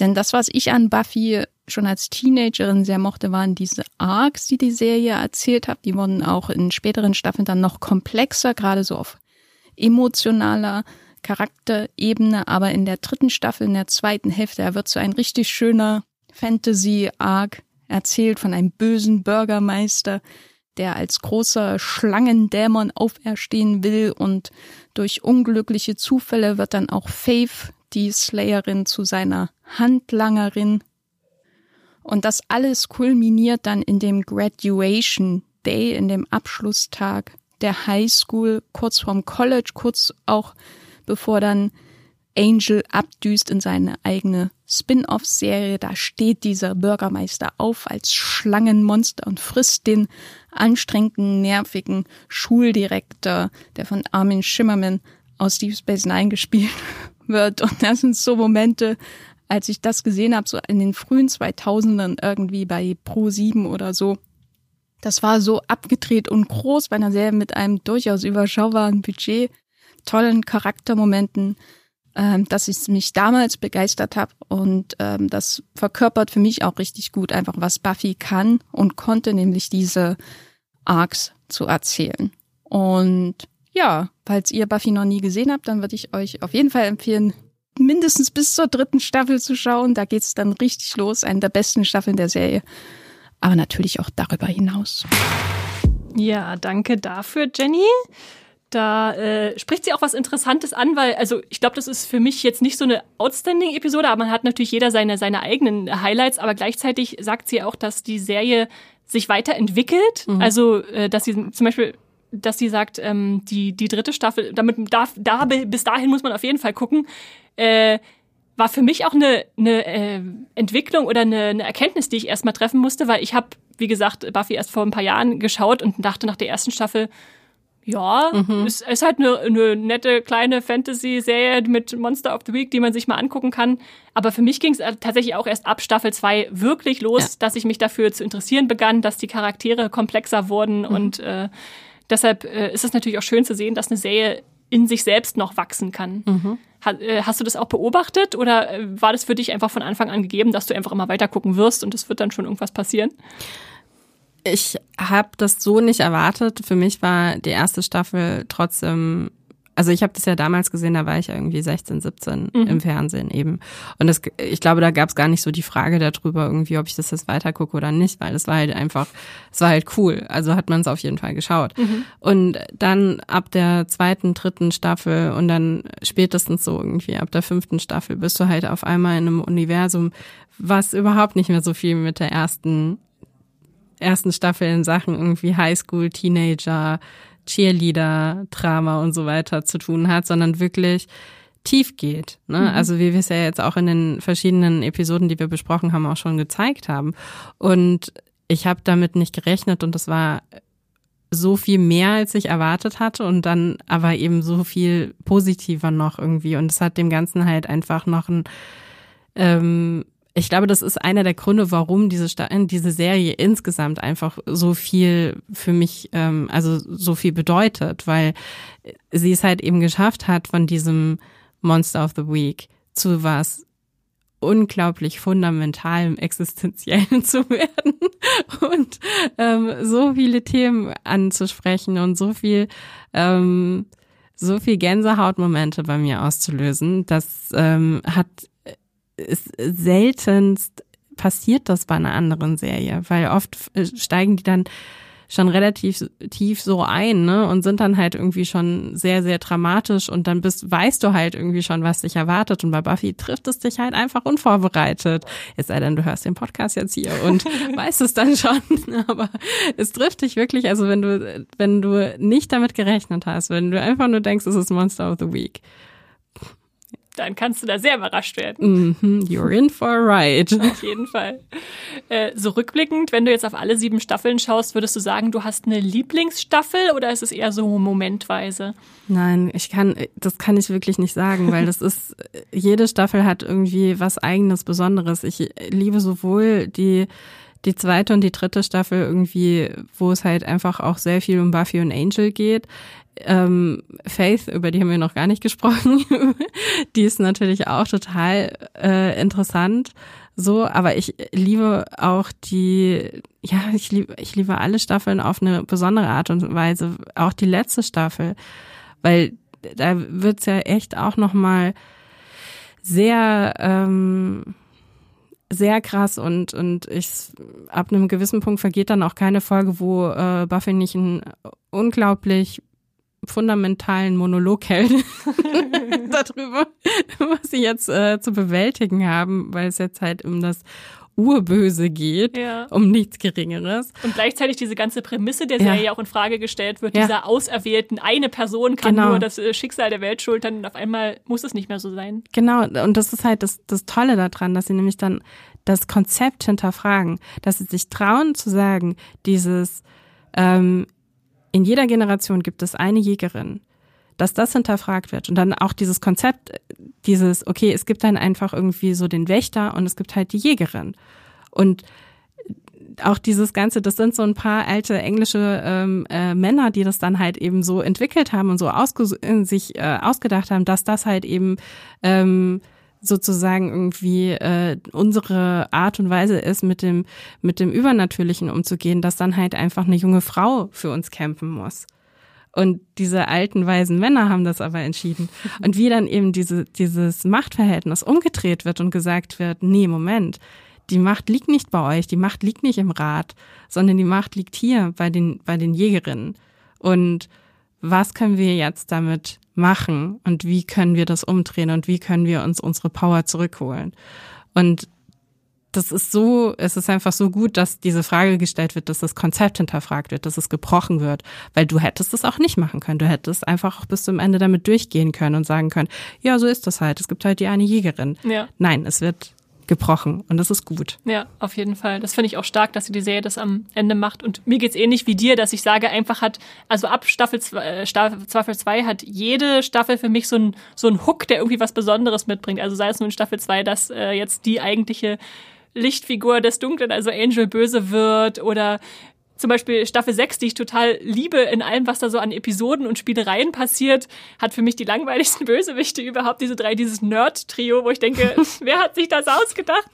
Aber gleichzeitig äh, funktioniert es halt trotzdem, dass es äh, irgendwie alles zusammenkommt und äh, deshalb macht es dann Spaß, dass, dass halt wirklich, man merkt, dass jede Staffel sich nochmal neu überlegt hat und sortiert hat, was, was sie eigentlich jetzt diesmal erzählen will. Mhm. Und deshalb ähm, ist es zwar weiterhin häufig dieses Monster of the Week Prinzip, aber man hat halt überspannend äh, nochmal einen ganz anderen Ansatz immer drin. Ich glaube, es ist kein, es ist kein Zufall, dass die dieses Nerd-Trio dann irgendwann drin haben, ne? Weil das ja auch nochmal, also sie sind ja total misogyn auch, ne? Hm. Und dass da dagegen auch nochmal gekämpft wird, das ist irgendwie wie so ein, ja, ja. so ein ja, okay, das müssen wir halt irgendwie, das, das nehmen wir auch noch mit, das muss auch noch durch, ne? Wir müssen noch gegen die, die Misogonie, die Alltagsmisogonie irgendwie angehen. So. Ja, ja. Und auch, ähm, wie das dann sich e, zu Ende geht durch Willow, ist ja auch super bezeichnend, ne? Also es ist dann halt einfach so dieses nicht mehr kontrollierte weibliche Kraft, die dann irgendwann einfach raus muss, weil sie halt einfach vorher immer zu viel Sachen draufgeschaufelt worden sind. Ja, ja da, dass dann eine Veränderung passiert, genau. Wie, also so diese Abwechslung einfach, dass man zum Beispiel, nachdem Angel weg ist, braucht Buffy einen anderen Freund, total menschlichen. Über Riley haben wir zum Beispiel noch gar nicht gesprochen. oh Gott, auch. Riley. Den, den mochten ja, wie ich zumindest so im Nachhinein gelesen habe, viele nicht so gern, aber ich fand ihn halt wichtig als, ja. als Punkt in ihrem Leben auch, damit sie, damit sie halt mal was anderes ausprobiert. Ja. Klar ist er dann auch so ein Elitesoldat in der Initiative. aber äh, gleichzeitig halt so das Menschlichste, was, was Buffy hier an die Seite gestellt ja. bekommen hat. Ja. Ja, äh, schön. dann, ich glaube, dann haben wir jetzt alle, alle Buffy-Staffeln äh, einmal durch. Vielleicht noch ganz kurz äh, zum, zum Abschluss zu Buffy. Ähm, warst du zufrieden mit dem Finale? Also vielleicht nochmal kurz zusammengefasst. Wir haben ja dann diesen Endkampf und äh, dass Sunnydale, der große, die, die Stadt, die auf dem Höllenschlund errichtet wurde, am Schluss dann auch da versinkt und das versiegelt wird und jetzt äh, Schluss und Aus quasi ist, da mit diesen mhm. Monstern, die da immer wieder rauskommen. War das für dich befriedigend oder hättest du gern ein anderes Ende gesehen? Doch, ich fand es gut. Ich fand, ich fand es auch ähm, irgendwie passend, weil es brauchte so ein Ende, weil sonst wäre wäre es jetzt auch nicht zu Ende gewesen. Ne? Also ähm, ich glaube, ich fand es damals beim ersten Mal schauen, war ich halt irgendwie so, na, warum ist es jetzt so? Warum? dann kann man auch man nicht mehr wieder wieder auch zurück. nicht lösen. Ja, Ja, ja, man will sich nicht lösen und das ist irgendwie dann auch so so traurig und schade und so. Aber es ist jetzt im Nachhinein 20 Jahre später drauf geschaut. Ja, es ist halt genau richtig. So. Man braucht so diesen, diesen krasseren Abschlusspunkt, genau, dass man sagt, ja. äh, wir haben jetzt mehrere Jägerinnen. Buffy hat vielleicht die doch die Chance, sich irgendwie jetzt selbst als Mensch zu entfalten und nicht nur als Ja. Jägerin. Und ja, deswegen Ja. passt es dann irgendwie am Abschluss. Aber natürlich ist das Finale von Buffy nicht der völlige Abschluss dieser Welt, sondern wir haben davor, wenn wir ein Stück zurückgehen, natürlich auch schon eine Spin-off-Serie etabliert, mit der, da würde ich ganz kurz gern mit dir noch drüber reden. Ich nehme an, du hast Angel auch gesehen. Ja. Die lief von äh, 1999 bis 2004 in fünf Staffeln und noch, was das Besondere ist, eine Staffel länger als Buffy selbst lief. Das heißt also, man konnte dann quasi rüberspringen und sagen, ich will mich noch nicht lösen von Buffy, ich gucke noch Angel äh, weiter. Ähm, wie stehst du dazu? Wie stehst du zu Angel als Serie? Oh, ich find's, es ist voll schwierig, weil ich weiß, also ich habe sie noch mal versucht zu schauen jetzt vor zwei Jahren und habe festgestellt, irgendwie ist es noch schwieriger, irgendwie reinzukommen, so als damals. Ich glaube, damals hat man es einfach so mitgenommen, weil es lief dann halt irgendwie. Es lief, so. Genau, es lief Buffy und dann lief halt Angel und dann gab es ja auch ganz oft so die Episoden, wo dann irgendwie Angel in Buffy oder Buffy in Angel aufgetaucht ist und dann konnte man so dahin irgendwie sich hinfiebern und so. Ähm, ich glaube, ähm, Angel hat auch Qualitäten und zwar ist es eine wahnsinnig ähm, düstere Serie so nochmal, aber nicht im Sinne von den Sachen, die zwangsläufig durch, dort passieren, sondern es ist sehr deprimierend, ja. Und das hat halt viel natürlich mit ihm zu tun, weil er ist halt auch sehr depressiv, gerade am Anfang.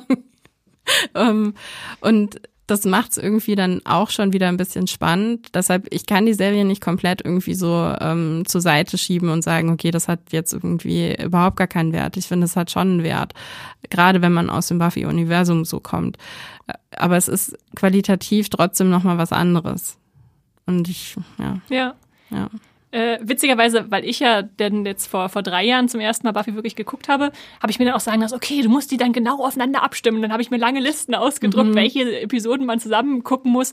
Habe dann aber auch ziemlich schnell festgestellt, also ich mochte Angel tatsächlich als Serie, aber es hat der nicht unbedingt gut getan, sie mit Buffy zusammen zu gucken, weil der Tonfall so anders ist. Also weil sie so viel düsterer ist und äh, dafür waren die Crossover-Folgen dann für mich jetzt nicht wichtig genug, dass ich gesagt hätte, okay, die muss man unbedingt äh, zusammen gucken, um es zu verstehen. Ja. Sondern ich habe dann für mich auch entschieden, ich, es ist eigentlich wichtiger für mich, die Serie Angel genießen zu können, indem ich sie als allein, alleiniges Werk schaue. Und äh, da hat es dann für mich auch besser funktioniert. Und worüber ich sehr überrascht war, als ich Angel geguckt war, ist, dass das so ein bisschen an, angefangen hat als Resterampe der aus, aussortierten Figuren. Also wir haben Angel, der jetzt nicht mehr in Buffy mitspielen darf und seine eigene Serie kriegt. Dann haben wir den jüngeren Wächter Wesley, der irgendwann überwechselt. Wir haben Cordelia, die ich immer wirklich sehr, sehr nervig fand in Buffy, aber die für mich dann in Angel tatsächlich zu einer richtig ausgeformten Figur wurde, die ich dann ernst nehmen und schätzen konnte. Ja. Ähm, Darla, äh, Faith äh, kamen da alle rüber. Alles so Figuren, die ich so mit dem Schulterzucken in Buffy abgehakt habe und da dann auf einmal äh, ke besser kennengelernt habe, weil sie interessant gemacht wurden. Und dann so neue Figuren wie Winifred oder Charles Gunn oder der Karaoke-Dämon Lorne, ja auch ein, ein großer Fanliebling. Ähm, Würde ich tatsächlich trotzdem sagen, dass sich Angel als Serie lohnt, aber guckt sie nicht unbedingt im Doppelpack mit Buffy, sondern eher ja. so als, als Ergänzung dieser Welt. Oder wenn ihr wie ich Spike-Fans seid und nach dem Finale traurig wart, dass Spike sich geopfert hat, dann äh, Spoiler, er kommt in Angel in der letzten Staffel nochmal zurück. Insofern, äh, ja, kann man da noch ein bisschen dran festhalten. Obwohl ich der Serie leider nicht verzeihe, dass sie eine der stärksten Figuren, die sie ganz am Anfang gleich in der ersten Staffel einführt, äh, schnell wieder entsorgt. Der gute Glenn ja. Glenn Quinn als Ellen Doyle fand ich, fand ich ganz ich stark. Ich mochte Glenn auch. Und das lag, habe ich dann nachgelesen, lag vor allem daran, weil irgendwie die Tests irgendwie ergeben haben, der ist Angel zu ähnlich. Und deswegen musste er leider äh, wieder gekillt werden. Aber ich fand, ich fand die Dynamik eigentlich ganz schön zwischen denen. Auf jeden Fall. Weil es war, ja, die sind halt alle sehr depressiv in der Serie. Aber gut, äh, so ist es dann gewesen. Also äh, ja, das Spin-off gibt's übrigens auch bei Disney Plus, falls ihr da euch noch nicht rangetraut habt, Buffy-Fans und denkt, ach, eigentlich müsste ich mal. Das äh, gibt's da in voller Länge. Und als letzte Frage an dich noch, Laura, hast du jemals den Film Buffy, die Vampirkiller, ja. der Vampirkiller gesehen. Äh? Ja, habe ich. Und tatsächlich sogar schon bevor ich die Serie gesehen Wirklich? hatte. Ja, weil ich habe nämlich die Serie dann gesehen und war so, hä? Aber das, hä, die, wirkt sich, die wirkt so, als würde sie irgendwie in der Mitte einsteigen. Man hat irgendwie den Anfang verpasst, ne? Genau. Genau, genau. das hatte ich auch das Gefühl am Anfang. Aber es ist, es ist auch so, aber ich, äh, nee, aber als ich die Serie geguckt habe, war ich die ganze Zeit, aber ich kenne die doch schon, aber die sah anders aus. Und dann habe ich mich erinnert, dass ich den Film irgendwann mal gesehen habe, wo es nämlich genau ja die Vorgeschichte erzählt wird. Ne? Also warum warum wird darauf Bezug genommen, dass sie irgendwie eine Turnhalle abgebrannt genau, hat? Genau, die Schule well. gewechselt hat und jetzt ja. dann umziehen muss und so. Ja. Und äh, ich muss zugeben, ich find, fand den Film ziemlich schlecht. Der ist ziemlich schlecht. Zum Glück haben sie auch die, voll, die Besetzung völlig ausgetauscht, ja. aber es ist einfach interessant so als, als Studie, wie das alles angefangen hat. Ja. Und dass dann jemand gesagt hat, nee, wir drehen das nicht nochmal, wir machen jetzt einfach weiter, wo wir damit aufgehört haben. Ist schon witzig. Ja. Äh, Gibt's auch bei Disney Plus, wenn ihr euch den angucken wollt. Buffy, der Vampirkiller. Warum auch immer dieser deutsche Titel. Hm. Naja, gut. Und äh, zusätzlich zu diesen äh, Spin-off bzw. Zusatzfilminhalten äh, gab es in den letzten Jahren immer mal wieder so Gerüchte oder Nachrichten, dass Buffy geplant wird, ein, äh, eine Reboot, eine Remake-Serie zu erhalten. Schon 2010 hat äh, Warner die Rechte an der Neuverfilmung äh, verkauft, aber irgendwie wurde aus diesem Film nichts und dann gab's äh, ja Reboot-Gespräche als TV-Serie 2018. Ähm, sollte es eine, eine Serie im selben Universum geben, die dann wiederum neue Figuren einbringt, aber eventuell Fanlieblinge wie Spike oder so zurückbringt, aber die lag dann wieder auf Eis. Ähm, wir wissen nach aktuellem Stand einfach nicht, ob diese Serie wirklich kommt oder nicht. Äh, aber mich würde interessieren, würdest du dir so eine Serie angucken? Würde dich das freuen, mit so einer Serie in das Buffy-Universum zurückzukehren? Ich glaube, es kommt ganz arg darauf an, wie sie es aufziehen, weil es ist schon also du kannst Spike eigentlich jetzt nicht mehr zurückbringen. Es tut mir echt leid, aber James Mar wie heißt der Masters? Masters. Ja. ja, ist einfach alt. I'm sorry, aber es ist halt einfach. Vampire alter nicht. Nee, Spike ist halt einfach ein Vampir. Also das geht einfach nicht. Ähm, und ähm, ich finde auch, also was ich ganz schwierig fände, wäre, wenn sie es komplett nochmal neu machen, mhm. also nochmal genau das Gleiche, weil nein, dafür ist das Original halt einfach zu gut. Ähm, und ist immer noch, es ist immer noch gut. So, jetzt auch heute immer noch gut. Also warum solltest du es nochmal machen? Wenn sie es schaffen würden, die gleiche Tonalität in einer anderen, im gleichen Universum nochmal herzustellen, mit was weiß ich, einer von den anderen Jägerinnen, okay, fair enough, würde ich mir wahrscheinlich irgendwie anschauen. Ja. Also, aber unter Vorbehalt. Ja, ja. Also so richtig Freude kommt bei mir da auch nicht auf, wenn nee. ich diese Nachricht höre, weil es halt zu viele Serien in der letzten Zeit gab, wo ich sage, das hat einfach nicht mehr so den Ton oder die, das Gefühl getroffen, was ich damals oder halt auch erst vor drei Jahren bei dieser Serie hatte. Wenn ich so an Charm denke, da gab es einen Reboot oder Akte X wurde zurückgeholt, sogar mit selben Darstellern, aber hat trotzdem ganz anders äh, nicht ja. mehr funktioniert. Ja. Ähm, das ist einfach auch so, man muss sich dann vielleicht auch ein Stück weit von der Serie lösen, die Erfolg hatte und sagen, das war ein tolles Stück, das kann man sich heute immer noch angucken, aber man muss, man muss es nicht auf Zwang fortsetzen. Also ja. bin ich gar nicht böse, falls diese Serie nicht wirklich kommt. Ja. Aber gleichzeitig, ja, wenn sie da ist, natürlich werde ich sie mir angucken, um einfach zu sehen, was sie dann da äh, draus gemacht haben oder ob sie es auch verfuscht haben.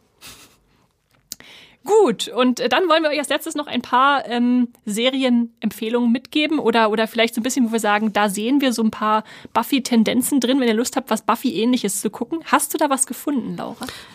Ja, ich habe ähm, drei total unterschiedliche Serien mitgebracht, weil gespannt. sie verschiedene Sachen abdecken, was im Buffy quasi drin sein könnte. Das erste ist relativ logisch, weil es ist Firefly. Mhm. Es ist auch von Joss Whedon. Es gibt nur eine einzige Staffel. Das kann man unheimlich gut an einem Wochenende, wo es regnet, äh, einfach mal sich so reinsuchten. Man kann es auch bei Sonne sehen. Man, ja, man kann es auch bei Sonne sehen. habe ich, stimmt, habe ich auch schon mal gehört. Ähm, es ist einfach eine der großartigsten Serien überhaupt. Und ähm, ich finde auch den Film gar nicht schlecht, ehrlich gesagt. Ja. Ich bin froh, dass sie es dann noch irgendwie ja. abgeschlossen haben. Genau. Damit, ja.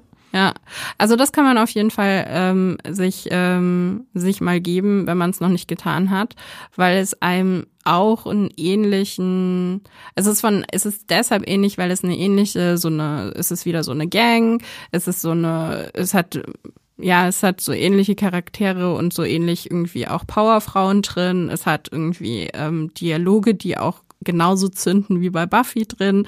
Genau, das wäre so das Erste. Das Zweite wäre Stranger Things, weil mhm. es jetzt eben vom Genre her passt, weil du auch irgendwie wieder ähm, ja, so ein Badass äh, ähm, Protagonistin drin hast. Ähm, genau, das, äh, ich glaube, Stranger Things muss ich nicht erklären. Ich glaube, das kennt jemand, aber das, äh, jeder, aber das ist ja. Mit Netflix Aushängeschild schlechthin. Ja, eben, also genau. Und das dritte ist jetzt ein bisschen das kommt jetzt so ein bisschen um die Ecke rum, und zwar The Good Wife. Aha, interessant. Das, das musst du mir erklären. ähm, ich finde, also The Good Wife hat erstmal überhaupt nichts mit Buffy zu tun, weil The Good Wife ist eine Anwaltsserie. Und das, was mich aber daran erinnert hat, ist die Protagonistin. Die Protagonistin, äh, Juliana Margulies, ähm, spielt, ähm, also es spielt halt eben in den USA. Es ist eine Serie, wo es darum geht, dass eben diese Frau ihre Karriere zurückgesteckt hat, um ihren Mann zu unterstützen, hat irgendwie die Kinder großgezogen und dann kommt raus, dass er sie betrogen hat und er ist der ähm, der Regional Bezirksstaatsanwalt, mhm. so. Ähm, keine Ahnung, wie man das auf Deutsch übersetzt, aber ja, er ist halt wichtig, er ist irgendwie in den Medien und ähm, die ganze Serie fängt halt eben damit an, dass sie eben an seiner Seite steht, während er da irgendwie sich erklären muss und dann fängt sie an, durchzustarten. Und zwar auf eine ganz, ich finde, großartige Art und Weise, weil sie nach und nach für sich einfach immer mehr erkennt, wie viel sie zurückgesteckt hat in den letzten Jahren und wie viel von ihr einfach noch da ist und ähm, wie krass powerful sie einfach ist. Mhm. Und da siehst du Anwältin. wahrscheinlich dann Buffy drin ist und so da in der sehe ich Buffy Welt. drin. Okay, genau. Es ist, genau, es ist Spannende Buffy Wahl. in der realen Welt. Ja. Sehr schön. Also gut, also nochmal zusammenfassend, Laura empfiehlt äh, für euch Buffy-Fans da draußen äh, Stranger Things bei Netflix, äh, Kinder in einer Monsterwelt und äh, übernatürliche Kräfte. Ähm, den Weltraumwestern Firefly bei Disney Plus äh, unbedingt ansehen, hat äh, wirklich einen sehr, sehr ähnlichen Tonfall natürlich auch wie Buffy. Und äh, The Good Wife, ich weiß gar nicht, wo man es gerade streamen kann. Weißt du das aus dem Kopf? Nee, ich weiß es gerade auch nicht. Ich dachte, glaube ich, auch bei Disney. Könnte sein. Ist auf jeden Fall bei einem der großen Streaming-Dienste. Ja. Müsst, ihr mal, müsst ihr mal selber nachgucken, genau. Ich habe in, im Zuge dessen noch äh, Sachen mitgebracht, äh, da haben wir diesmal keine Überschneidung. Also einerseits natürlich Charmed, einfach weil es auch so 90er Monster of the Week ist, äh, gibt es gerade bei RTL Plus oder Paramount Plus die vier, beziehungsweise eigentlich drei immer jeweils äh, Hexenschwestern, die da mit natürlich, übernatürlichen Sachen umgehen müssen. Habe ich vor zwei Jahren auch mal wieder ganz durchgeguckt. Muss aber sagen, ist nicht ganz so gut gealtert wie Buffy. Also teilweise schleppt, schleppte ich mich dann so ein bisschen durch und dachte, ja, jetzt kommt mal zum Pott mit eurem Staffelbogen. aber nichtsdestotrotz hat es schon ein ähnliches Flair, was es so mitbringt. Dann habe ich noch dabei äh, Being Human. Ich weiß nicht, ob du das kennst. Äh, so, es gibt sowohl als britische als auch als US-Version, wobei ich beide gut finde, was auch sehr selten ist. Äh, es geht um eine übernatürliche WG von einem Vampir, einem Werwolf und einem Geist. Und äh, das hat halt auch so diesen Freundschaftsaspekt, der im Übernatürlichen reinkommt, äh, wo ich sage, das äh, ist einfach schön, den dreien da zu, ver zu verfolgen, die, die, die Abenteuer, die sie erleben und gleichzeitig eigentlich die Beziehung viel wichtiger als alles, was drumherum passiert. Und äh, als letztes habe ich dann noch The Magicians mitgebracht, aktuell bei Amazon Prime. Hast du das geguckt? Habe ich auch nicht gesehen. Auch nicht nein. gesehen. Das ist schon, ich sag mal, wenn ihr mit Buffy fertig seid, so der nächste Entwicklungsschritt, weil es eine sehr erwachsene äh, Fantasy-Serie ist, ziemlich düster teilweise, aber halt auch so ein bisschen Ausloten von Magie, äh, die Schattenseiten der Magie und äh, was es mit Freundschaften macht. Da gibt's auch einen starken Kern an äh, äh, ja, Leuten, die erwachsenen Schülern, sage ich mal, sind ja als Studenten eher schon, äh, die da ihre eigenen Beziehungen äh, zueinander klären müssen. Äh, ja, also noch drei Sachen von mir. Jetzt habt ihr reichlich was, zu was ihr streamen könnt, wenn ihr Buffy-Fans seid. Und damit würde ich sagen, äh, beschließen wir diesen Podcast und äh, danken wie immer fürs Zuhören, äh, dass ihr so fleißig uns eure Ohren geliehen habt. Ähm, ich habe noch ein bisschen Feedback von Fans mitgebracht. Das machen wir immer ganz gern, hier was vorzulesen. Da hat uns nämlich Lukas geschrieben. Seid ihr es auch so leid? Ist die, äh, der Betreff der E-Mail. Hallo, ich habe die Tage mit meiner Frau The Time Traveler's Wife geschaut.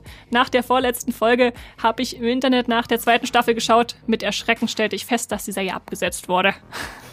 Für mich persönlich war die Serie eine 10 von 10 und wir haben sie in wenigen Tagen durchgeschaut. Das ist bei uns nicht üblich. Leben und so. Ich äh, bin immer noch nicht darüber hinweg, dass es mittendrin aufgehört hat und die Serie mir so viel Spaß gemacht hat. Man muss aufpassen, also kein Handy. Es war witzig und auch interessant, wie es wohl weitergehen wird. Naja, jetzt muss ich wohl das Buch lesen. Wie ist es bei euch? Müsst ihr von Haus aus viele Serien schauen, wo ihr nie ein Ende zu sehen bekommt? Und wie geht ihr damit um? Liebe Grüße, Lukas. Laura, wie gehst du mit Serien um, die einfach abgesetzt werden, ohne ein Ende zu erhalten? Oh Gott, nicht gut. Gehe ich damit um? Ich traue immer noch ähm, Willkommen im Leben hinterher. Aha. Also das habe ich noch nicht mal verarbeitet. Ich weiß nicht, hast du das gesehen? Aus Nee, der- leider nicht. Echt nicht? Schaut diese Serie mit äh, Claire Danes und Jared Leto. Ach krass. Ah, Mhm. okay. Ist das eine Apple TV Plus Serie oder ist die schon älter? Ich überlege gerade, wo, wo, wo du die gestreamt hat. Ähm, da, da fragst du mich was. Das weiß ich nicht, weil ich habe die DVD-Box zu Hause. Die ist, die ist aus den 90ern. Okay, also ach so, doch, dann noch ein bisschen vor älter schon. Romeo okay, und Julia. Okay.